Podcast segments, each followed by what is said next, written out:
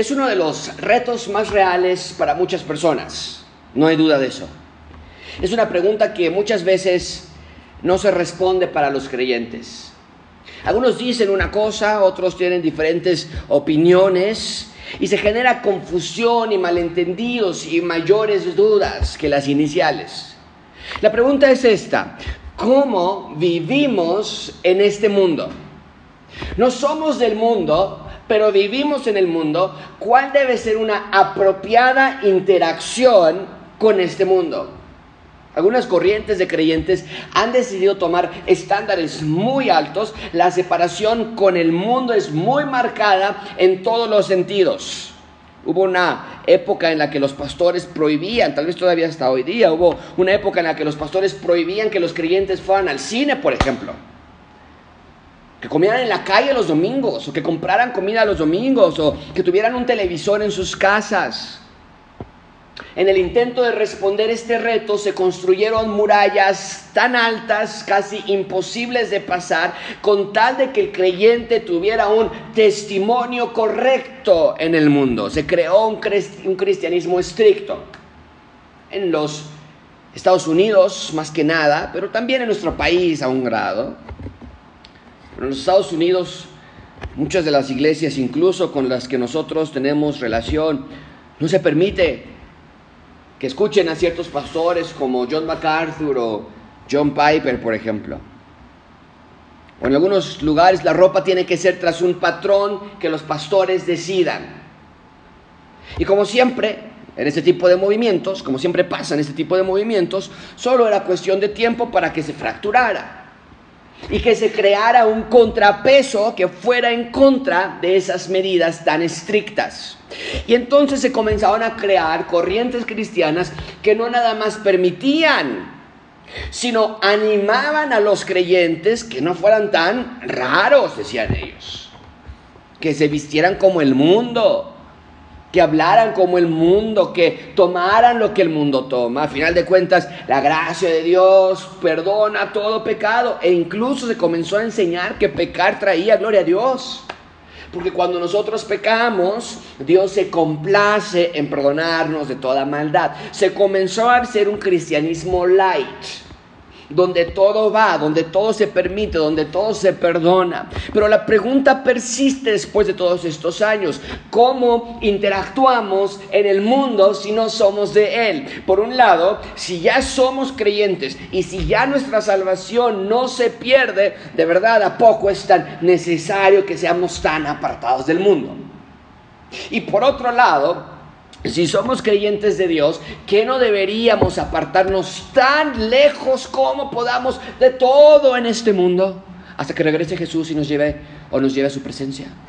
Y la respuesta la tenemos hoy en nuestro texto. Pedro es claro, es abierto, es conciso. Hoy el Espíritu Santo de Dios nos quiere mostrar cómo debe ser nuestro caminar en esta tierra.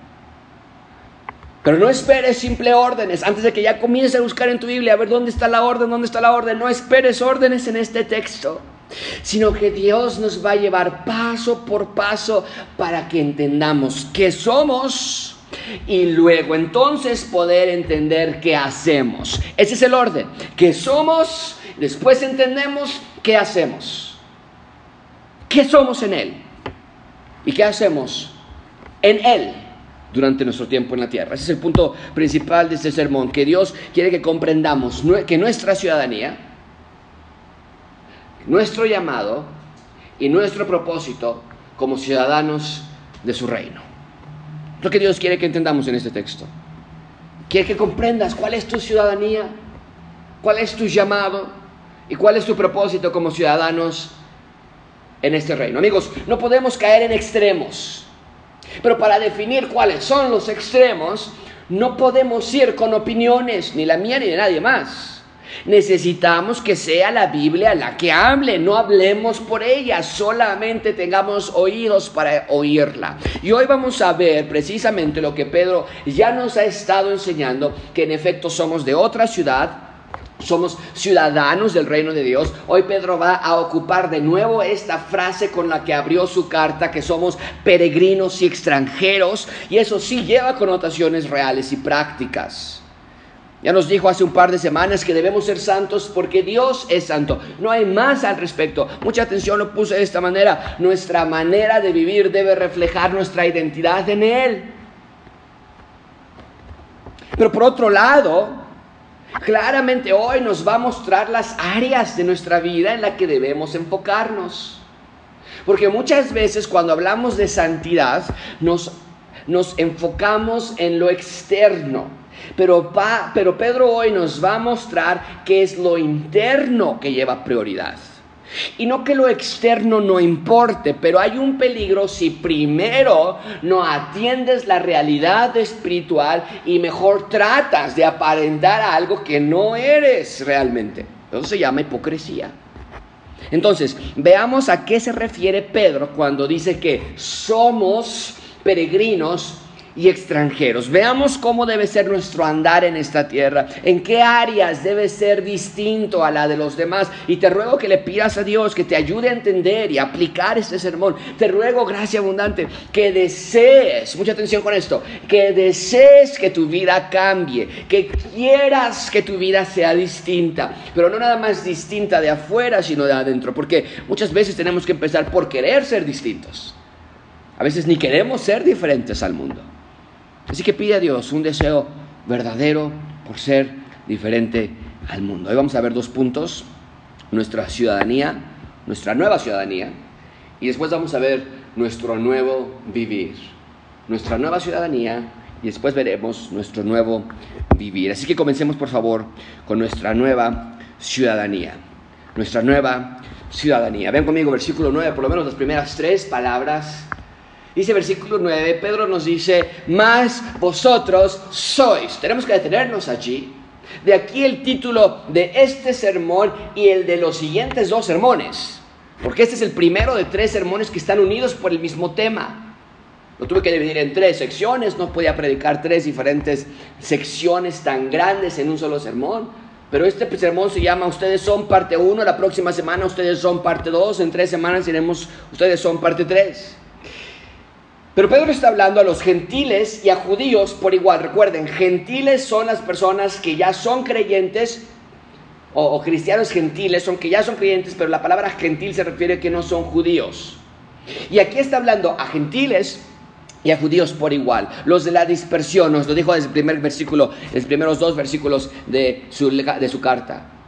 Por eso es el punto, amigos. El hecho de que Dios purificó nuestras almas, el hecho de que Dios nos salvó y que pronto viene por nosotros, nos hace un grupo de personas con una cierta identidad. No estamos sin identidad, no estamos sin propósito. Mucha atención con esto. Dios a los que salva equipa con una nueva naturaleza y una nueva identidad. Esto no es para todos, dice Pedro. Esto es para, versículo 9, para ustedes.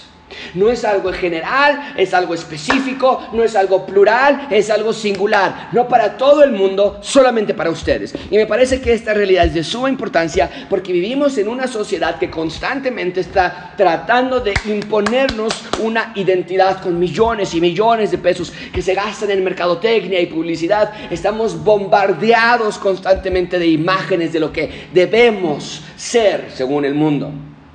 Pero Pedro nos recuerda que nosotros, los rescatados, ya tenemos una nueva identidad, un nuevo propósito.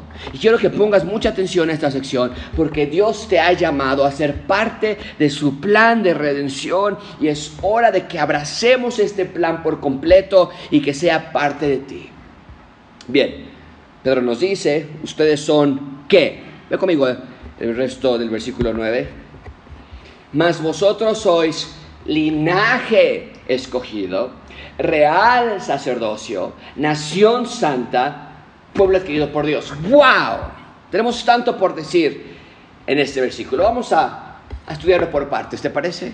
Primero, Dios dice que ustedes, a los que Él rescató, los ha hecho, en primer lugar nos dice el versículo 9, linaje escogido.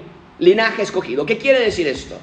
En el Antiguo Testamento es muy importante delinear las genealogías. Es una marca, una marca importante, particularmente en el libro de Génesis. Eh, es la extensa presentación de genealogías y él, él, él, tuvo a este hijo y él engendró a este otro hijo y él engendró a este otro hijo. Y se hace una clara delineación entre quién es parte de esta familia. Y cuando llegamos al reino de David, se devela una realidad de estas genealogías que de la descendencia de David, del linaje de David, de la línea de David, vendría el Mesías que iba a reinar sobre Israel. Entonces, cuando llegamos a los evangelios, vemos que Mateo comienza desde el versículo 1 a desdoblar toda la gente que conforma la ascendencia de la familia del Señor Jesucristo. En la genealogía de Mateo, en la genealogía de Lucas, vemos cómo esa línea familiar de Jesús pasa por el rey David y llega hasta el primer ser humano, Adán.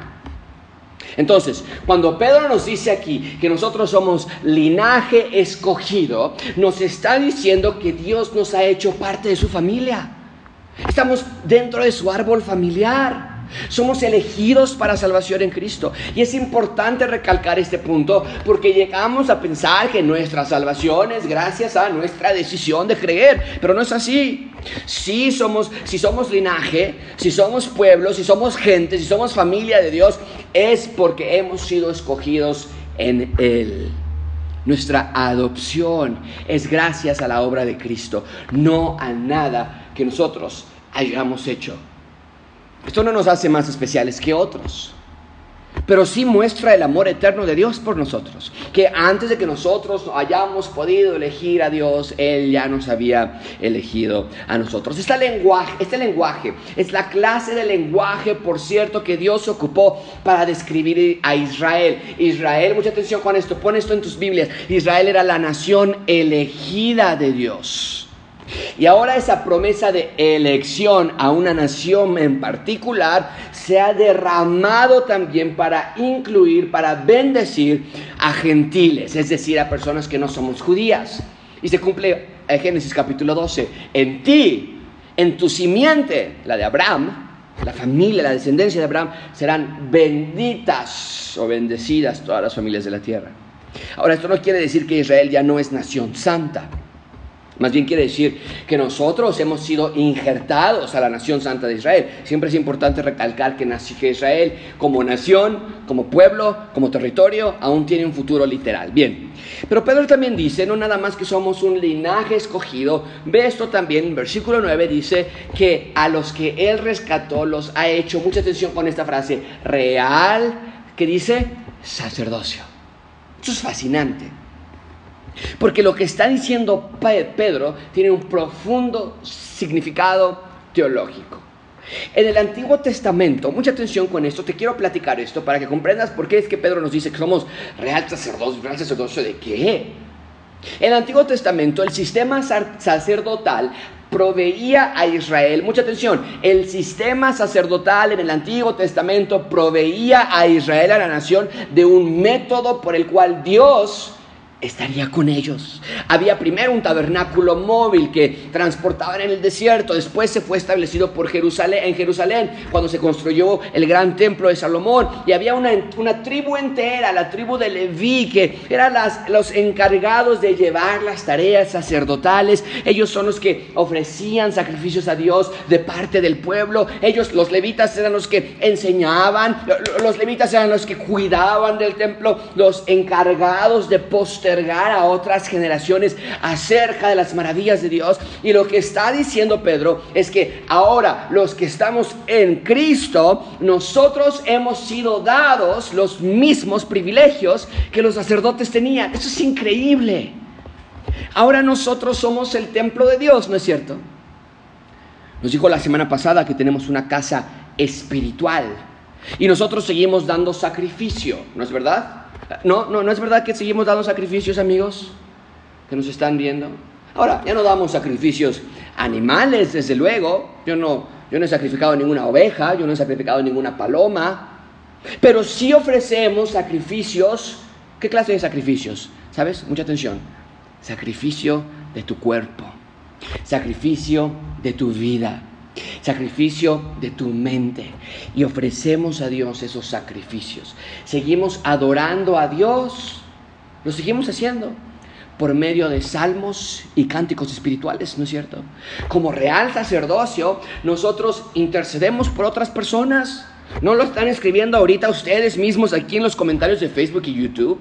Oren por tal persona, oren por esta otra persona. Seguimos intercediendo a Dios por otras personas. Nosotros seguimos proclamando el mensaje del reino, es lo que los levitas hacían en el Antiguo Testamento y nosotros lo seguimos proclamando hoy día. Nosotros somos el templo de Dios y lo llevamos a todos lados que vamos nosotros. La presencia de Dios, mucha atención, de la misma manera que en el Antiguo Testamento ese templo eh, expresaba la presencia de Dios en la tierra, ahora la presencia de Dios se, se hace, expresa aquí por medio de nosotros. ¿No es lo que Jesús dijo en Mateo 5:16? Así alumbre su luz delante de los hombres. ¿Para qué? Para que vean. Para que vean las personas, así como el Antiguo Testamento, las personas podían ver el templo y cómo llegaba la presencia de Dios, la gloria Shekinah en, dentro del templo y tabernáculo. Ahora nosotros también llevamos esa luz para que las personas vean y viendo puedan glorificar a su Padre que está en los cielos. No nada más eso, como sacerdotes enseñamos a nuestras familias también. Lo que los levitas hacían, ellos enseñaban. Y nosotros también enseñamos a nuestros hijos, a nuestras futuras generaciones. Amigos, somos real sacerdocio de Dios y es el más grande privilegio que jamás te ha sido dado. ¿Te dieron un mega proyecto para tu trabajo últimamente? Qué bueno. Eh, ¿Saliste con promedio perfecto de la preparatoria? Felicidades. ¿Te quedaste en la universidad que querías? ¿Te dieron un premio, un bono por tu labor? te ascendieron de puesto, te ofrecieron la plaza, te dieron un préstamo. Qué bueno. Pero amigos, nada se compara con el privilegio de ser real sacerdocio del rey. No merecíamos ser real sacerdocio, pero ahora que lo tenemos, no lo desprecies. No lo desprecies. No ignores tu vocación a la que fuiste llamado. No ignores tu vocación a la que fuiste llamado. A veces, ese es el problema. Pues sí soy sacerdote, soy disque sacerdote, pero yo no quiero nada que ver con eso. No, que mi esposa les lea ahí una historieta bíblica, de, la de Pedro, ¿no? A ver que si quieren la de, la de Jonás, que les gusta. No desestimes tu trabajo, tu verdadero trabajo, me refiero. Para vivir en el mundo, recuerden, es la pregunta, ¿cómo vivimos en el mundo? Y ve lo que Pedro nos está diciendo. Esperaríamos que nos dijera, no vayan a fiestas y no vayan a escuchar esta música, no vayan a escuchar este cantante, no se vayan a poner ropa que no llegue a tal de centímetros del suelo. Pero no está diciéndonos eso. ¿Quieren saber cómo vivir en el mundo? Recuerden que ustedes son real sacerdocio. Entiende tu vocación. Antes de ser madre de familia, antes de ser padre de familia, antes de ser empresario, estudiante, emprendedor, tío, artista, lector, escritor, lo que sea. Ustedes, dice Pedro, son real sacerdocio de Dios. En el Antiguo Testamento, amigos, los sacerdotes orgullosamente portaban ropas espectaculares que los distinguían del resto de la nación y que hacía, los hacía especiales porque anunciaban el nombre de Yahweh. Nosotros nos toca vivir en el templo ciertas semanas durante el año porque se hacía una rotación todos los levitas.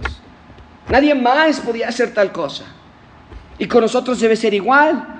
Ahora ya no nos ponemos la ropa que ellos traían puesta para diferenciarse del resto de la población de Israel. Pero ¿no te acuerdas lo que Pedro nos dijo hace un par de semanas?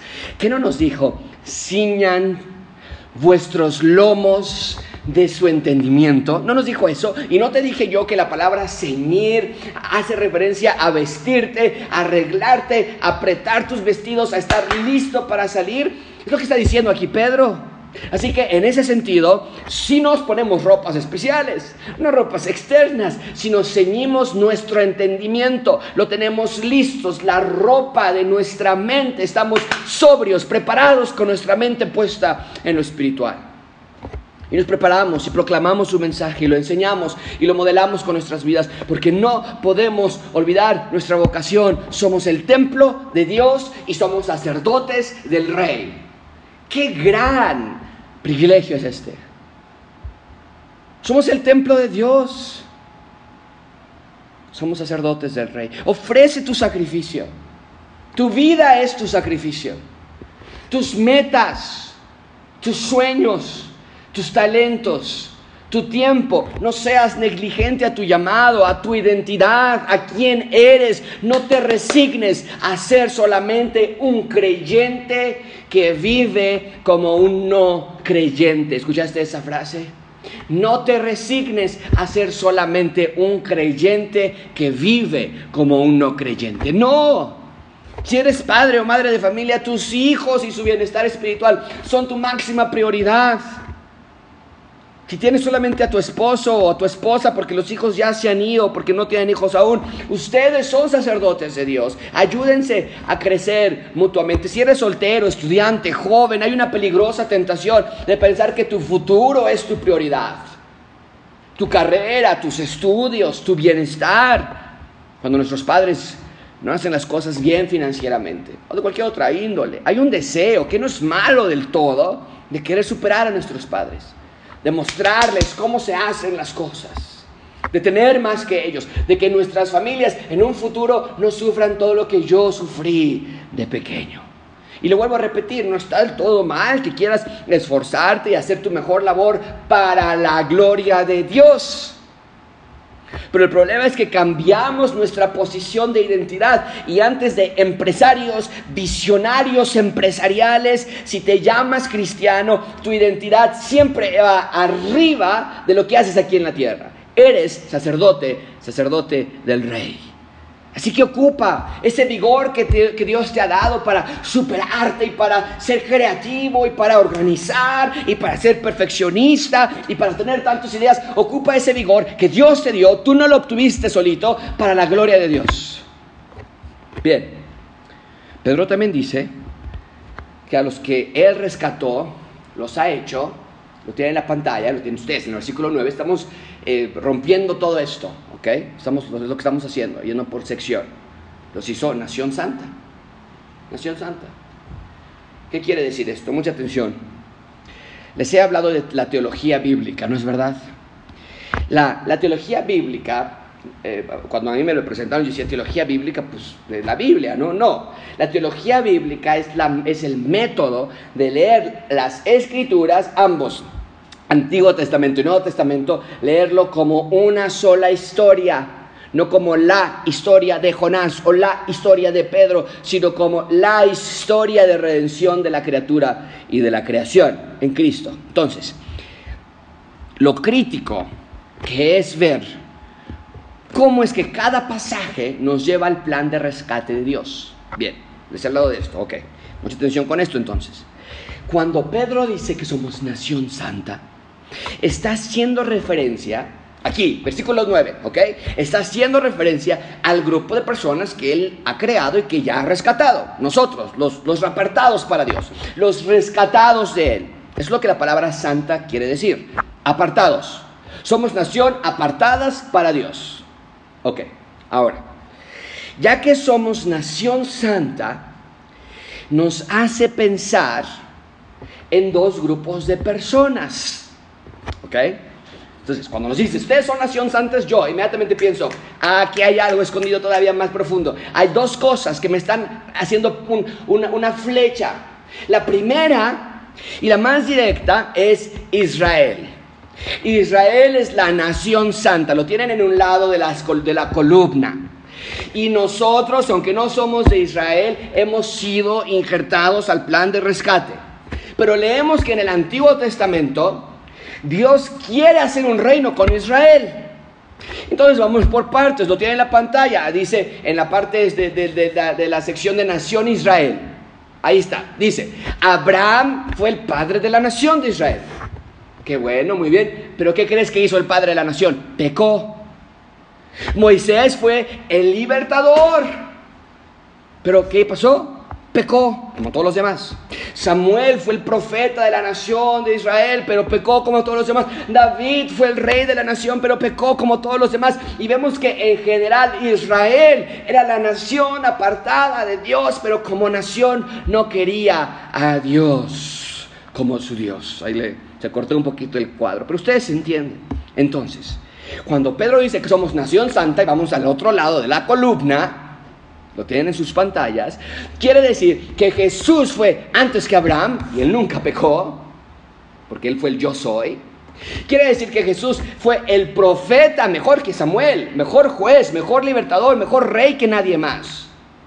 Y por ende Jesús fue el que rescató a su pueblo, rescató a la nación santa de Dios, donde Él es rey y nosotros somos su pueblo. Entonces, lo que Dios quería hacer en el Antiguo Testamento con Israel, pero que no se pudo a través de Abraham, a través de Moisés, a través de Samuel, a través de David, a través de gente como Israel, ahora lo hace Jesús, un mejor Abraham, un mejor Moisés, un mejor profeta, un mejor rey. Ahora Jesús nos crea una nación santa y somos santos en Él. Ahora, eso no quiere decir que Israel, el otro lado de la columna, ya ha sido desechado. Todas las promesas para Israel de que será un reino con un Mesías van a ser cumplidas durante el milenio. Todas. Pero quiero que vean que cuando Pedro dice, ustedes son, y lo voy a decir así, nación santa, no es algo nuevo, no es un plan B, no es un plan de último minuto. Dios desde siempre ha querido tener una nación apartada para Él. Y lo logró en el Señor Jesucristo. Pero te dije cuando yo veo Nación Santa, me apunta hacia dos flechas. Una es Israel. Ahora nosotros somos la nación apartada para Dios. Todos los judíos y gentiles que creemos en Él.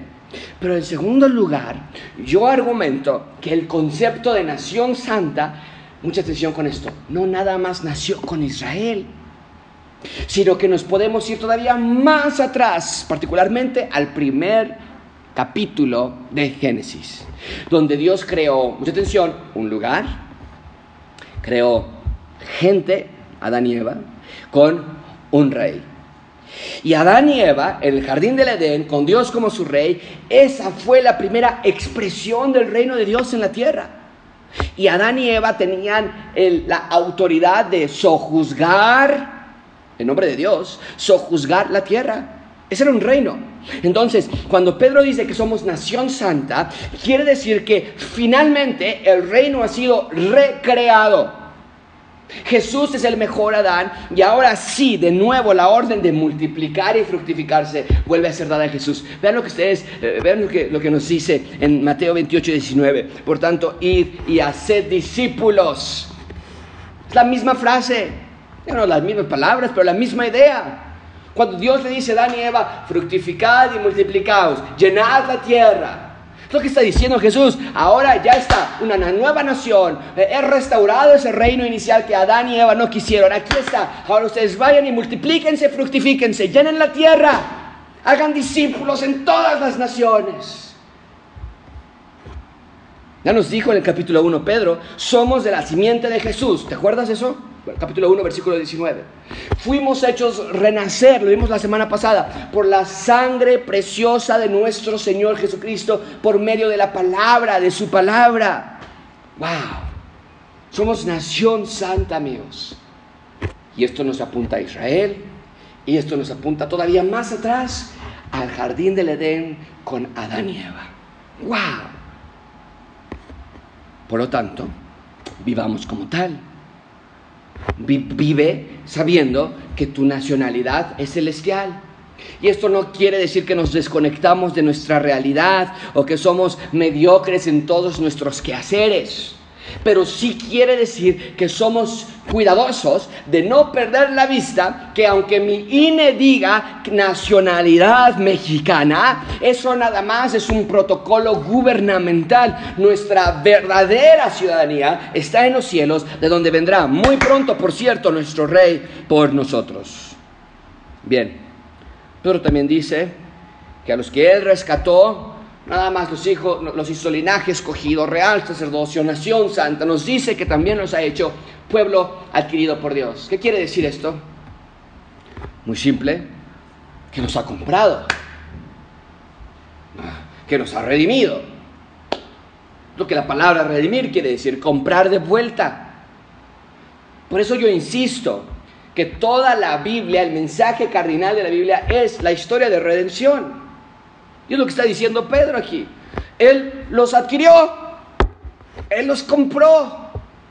Fue por medio de Jesús que ahora somos el pueblo de Dios. Ya nos lo había dicho anteriormente. Vean conmigo, versículo 1, versículo 19 del capítulo 1 que estudiamos ya hace varias semanas. Fuisteis rescatados, es la idea, con la sangre preciosa de Cristo. Ese fue el método de compra. Es por medio de su sacrificio que ahora le pertenecemos a Él. Y mucha atención con esto, amigos, porque si no comprendes bien este concepto de que le pertenecemos a Él, no podrás vivir, mucha atención, no podrás vivir una vida cristiana real. Necesitamos un sentido de pertenencia constante. Es decir, que ya no somos de nosotros, que ahora le pertenecemos a Dios. El salmista lo dice así en el Salmo 95, 7, porque Él es nuestro Dios. Nosotros somos su pueblo o el pueblo de su prado. Nosotros somos de su mano o bien ovejas de su mano. Si oyereis hoy su voz, Juan lo dice así en Juan 4:6, nosotros somos de Dios. No es un chiste. No es un amuleto que nosotros decimos cuando antes de despertarnos, antes de irnos, después de despertar y nos vamos a trabajar, allá somos de Dios y ahí no va a pasar nada, a la una, a las dos, a las tres, vámonos al mundo, a ver qué, pero yo soy de Dios. No, es una realidad, somos de Dios, el que conoce a Dios nos oye, el que no es de Dios no nos oye. En esto conocemos el espíritu de verdad y el espíritu de error. El punto es ese, amigos, que somos el pueblo de Dios, adquirido por su sangre, por su sacrificio. Y por lo tanto, gracias abundante, mucha atención con esto que estoy a punto de decir. Todos ahí en casa, todos los que están viendo un excelente número de personas, todos, mucha atención con esto. Mucho cuidado cuando digas, es mi vida. Nadie se mete. Mucho cuidado cuando digas, es mi decisión es mi cuerpo, es mi sueño, es mi dinero, es mi opinión. Piénsalo dos veces antes de permitir que esa mentira satánica se asiente en tu corazón. Si eres un ciudadano o ciudadana de Dios, no. Ya no es tu vida ya no es tu cuerpo, nuestro sueño, nuestro dinero, nuestra opinión, eres de Dios, somos de Dios. Y toda esta realidad apunta o se desborda hacia un importante propósito. Vean conmigo, versículo 9. Ustedes son linaje escogido, real sacerdocio, nación santa, pueblo adquirido por Dios. ¿Para qué?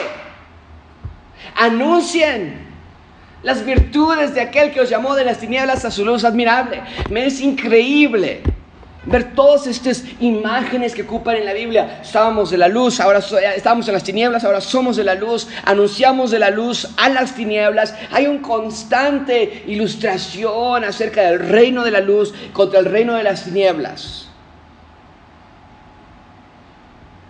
Mucha atención con esto, porque yo lo menciono constantemente. Dios Mucha atención, amigo, por favor. Dios no te salvó para que te vayas al cielo. Solamente. Sí, sí, claro, Él nos rescató de condenación eterna. Ahora, donde yo voy, ustedes irán conmigo un día, les digo a Jesucristo a sus discípulos, cuando Tomás le dice, ¿a dónde vas a ir? Pero la salvación de Dios no es un seguro de vida. Cuando te salva, ahora ya puedes hacer lo que quieres, porque ya me salvó, ya, voy al cielo cuando me muera. Entonces, pues ahorita que estoy aquí en la tierra, pues ¿qué tiene de malo? No, no, no, no, no. Él te salva con un propósito claro. ¿Qué es lo que ha dicho Pedro de por qué Dios nos salva? Vamos a poner en un cuadro todo lo que hemos aprendido de por qué nos salva Dios. Pero de esta manera, en el capítulo 1, versículo 2 nos dijo que nos salvó, nos santificó del Espíritu para obedecer. En el mismo capítulo, versículo 22, nos, mediante el Espíritu, para amarnos fraternalmente. No fingidos, no hipócritas. Ahora en el versículo 22 nos salva, nos hace real sacerdocio, la nación santa, pueblo adquirido por Dios, linaje escogido, para que anunciemos las virtudes de aquel que os llamó. ¿Te, te das cuenta que en efecto no vamos nada más a ser salvos para que cuando me muera me voy. Nos estamos saltando toda una gran gama de, de, órdenes para nosotros. O sea, no me gusta que me salvó para obedecer. No, eso no me gusta. Oh, no me gusta que me salvó para amar. No, pues se me cae regordo, aparte es bien grosero. No me gusta que me salvó para anunciar con la clase de vida que tengo yo, porque, ay, pues es que no soy tan exagerado, no soy tan fanático. Me salvó y, y abrazamos, me salvó para que me vaya yo al cielo cuando me muera. Pues, a ver, ¿qué firmé yo? ¿Dónde firmé el contrato? ¿A poco no firmé yo? Que dije, me vas a salvar para que cuando yo me muera me vaya al cielo y no vas a quedar mal. Amigos, a veces así vemos esta cuestión de la salvación, pero nos debemos dar cuenta que, que, cuando, sí, cuando vayamos a, a, morir, vamos a estar en la presencia de Dios, pero mientras tanto tenemos mucho trabajo que hacer, muchísimo. Y si a esa concepto, si a ese concepto de que cuando yo me muera me voy al cielo, le agregamos que mientras estoy aquí en la tierra estudio, aprendo tres idiomas, me voy a una maestría, me quiero ir al extranjero, me tengo que casar, quiero una casa, dos carros, un préstamo, una gran televisión de 70 pulgadas y le agregamos también el, karate, el inglés y, y las ocupaciones. No estás ocupando tu vida para lo que Dios te salvó. Es increíble la manera en que Satanás nos quiere atrapar. Dios nos salvó para obedecer, lo tienen en la pantalla. Dios nos salvó para amarnos. Dios nos salvó para anunciar. Todos estos verbos son verbos activos. En agradecimiento a nuestro Dios y por puro amor, nosotros le obedecemos. Lo que está en el primer cuadro de la pantalla en agradecimiento por todo lo que Dios ha hecho por mí. Yo amo a otros, lo que está en medio de la pantalla. En agradecimiento, en obediencia, en amor, yo anuncio a otros. Todos los días de nuestra vida. Ese es nuestro trabajo durante el tiempo en esta tierra. No hacer nuestro propio reino. No es eso lo que queremos hacer construimos nuestra propia torre de Babel. Ah, con que hay un Dios, claro que hay un Dios. Y cuando me muera yo me voy al cielo, porque así yo se lo pedí cuando tenía un año y medio de edad. Pero mientras tanto, para tener la felicidad que Dios me da, yo no necesito a Él. Yo no necesito obedecer, yo no necesito amar y yo no necesito anunciar. No, eso es opcional para los, para los pastores. No, lo que yo necesito es una casa, una carrera, una maestría, una esposa, hijos, gatos, perros, lo que quieras ponerle allí. Y construimos nuestra torre de Babel, que nos va a llevar, según nosotros, al cielo. No al cielo cuando muramos, sino a la felicidad. Pero no hacemos nuestro propio reino. No fortificamos nuestro propio gobierno, no avanzamos nuestras propias metas, sino las de Dios. ¿Por qué? Porque le pertenecemos por completo a Dios. Y cuando tomamos en serio nuestro llamado, nuestra vida va a ser distinta. Vean conmigo versículo 10. Ustedes que en otro tiempo no erais pueblo, pero ahora sois pueblo de Dios. En otro tiempo no habéis alcanzado misericordia, pero ahora habéis alcanzado misericordia. Vean los contrastes que encontramos aquí. Debe haber una clara distinción entre lo que éramos antes y lo que ahora somos en Cristo. Antes no le pertenecíamos a Dios, antes le pertenecíamos a Satanás y nuestras vidas reflejaban a quién le pertenecíamos. Pero ahora que somos pueblo de Dios, ahora que somos linaje, pueblo, sacerdocio, nación, ahora nuestras vidas reflejan nuestra identidad. Debemos ser, y debía haber puesto esto en la pantalla, pero escríbelo tú por favor, debemos ser inconfundiblemente cristianos.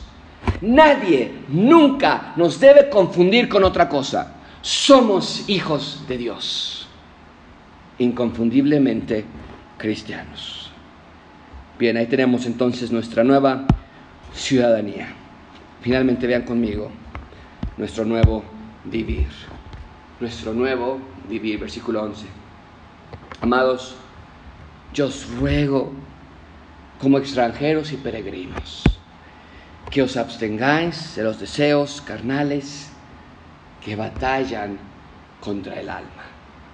Por favor, nota la urgencia con la que Pedro hace este llamado. Dice, amados. Y esto nos habla de nuestra posición en Cristo. Somos hijos de Dios, somos amados, somos suyos. Pedro amaba a la nación santa, real sacerdocio. Qué gran privilegio. Y por lo tanto, dice Pedro, debemos ser como extranjeros y peregrinos en esta tierra.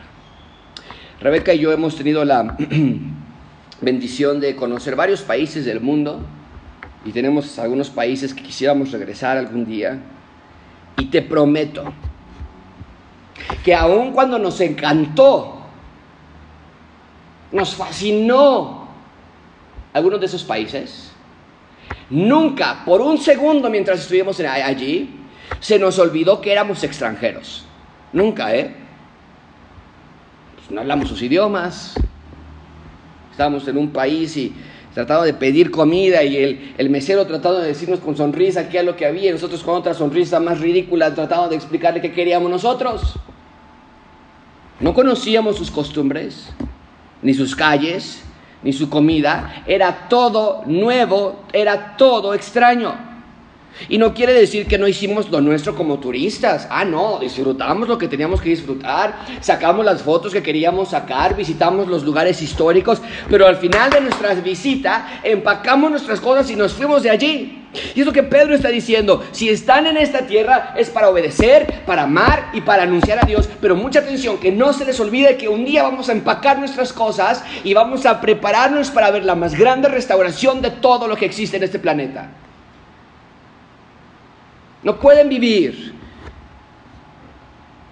en un lugar que ya no es su hogar. Ustedes tienen un hogar celestial. No se acomoden mucho en este mundo. No se vuelvan dependientes de la tierra y de sus placeres. No deseen, mucha atención con esto, no deseen, no lo hagan. No deseen como niños recién nacidos la leche terrenal que el mundo les quiere dar. Sino deseen como niños recién nacidos la leche espiritual de la palabra. No son de aquí. No se pongan a gusto no son de esta tierra, ni se pongan cómodos, nos vamos pronto, pero mientras nos vamos, que cada paso que des deje huella clara del reino de Dios. Que esa sea nuestra meta, dejar la huella del Evangelio en todo el lugar que vayamos. Pedro nos, Pedro nos está diciendo que se abstengan, que se abstengan de los deseos carnales que batallan contra el alma.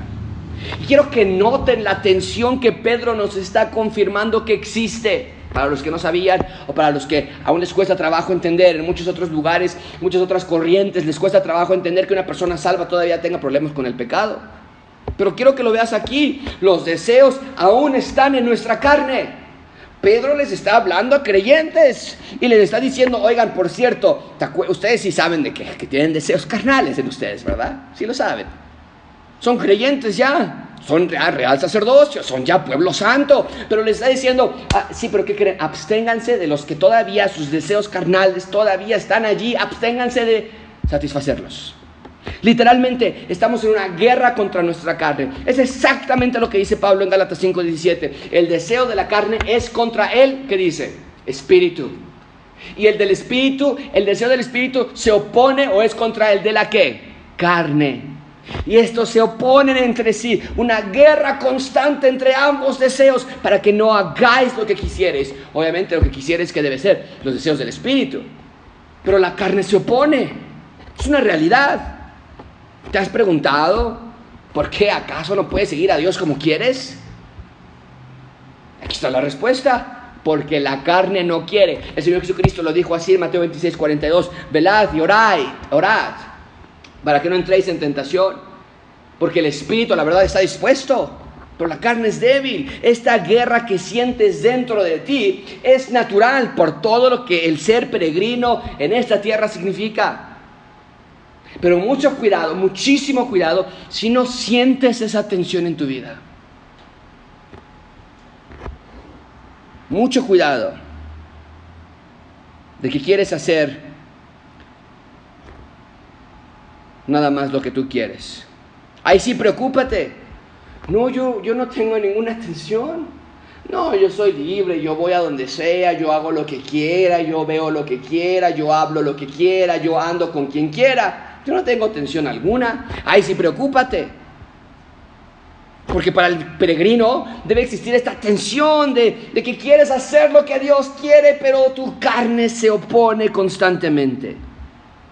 Entonces, si constantemente batallas con tu alma, con adicciones al pecado, pide ayuda a Dios, desde luego, fortalecete en el Señor, en el poder de su fuerza, sé radical en tu lucha por el pecado, no hagas luchas vanas, ridículas, infantiles, no ya me voy a portar bien. No como que te vas a portar, no podemos portarnos bien. Hacer radical, si tu mano es ocasión de caer, corta, si tu ojo es ocasión de caer, sácalo. Obviamente, no literal, pero de manera radical. Pero está diciendo aquí Pedro, sigue adelante, no te detengas, abstente de los deseos de la carne. Si se trata de fiestas o de música o de mujeres, de tu computadora, del alcohol, coqueteos, pensamientos, teléfono, internet, amigos, ira, gritería, maledicencia. Dios te está diciendo hoy, abstente de esos deseos. No más, se acabó. Tenemos que ser diferentes al mundo. Ve conmigo versículo 12. Manteniendo buena vuestra manera de vivir entre los gentiles. ¿Para qué en lo que murmuran de vosotros como malhechores, glorifiquen a Dios en el día de la visitación al considerar vuestras buenas obras? ¿Qué es lo que está diciendo aquí Pedro? Que otros vean y que crean. ¿No es, ¿No es, verdad? Que lo que dices que crees embone con lo que haces en tu diario andar. Que lo que cantas, Jesucristo basta. Jesucristo basta. Oye, amigo, una fiesta el viernes. Claro que Jesucristo no basta. Vámonos, dime la hora y yo estoy ahí. No, que lo que escribes en tus notas, lo que escuchas y lo que dices tenga congruencia con lo que haces. Y si van a murmurar de ti, dice Pedro, que lo hagan. Para que cuando Dios los visite, dice el texto, es decir, cuando se salven, cuando crean, ellos, los que se burlaron de ti, los que murmuraron contra ti, cuando Dios los visite, ellos también glorifiquen a Dios. Está ahí, glorifiquen a Dios en el día de la visitación, al considerar vuestras buenas obras. Digan, oye, este cuate no estaba tan mal, al contrario, estaba glorificando a Dios.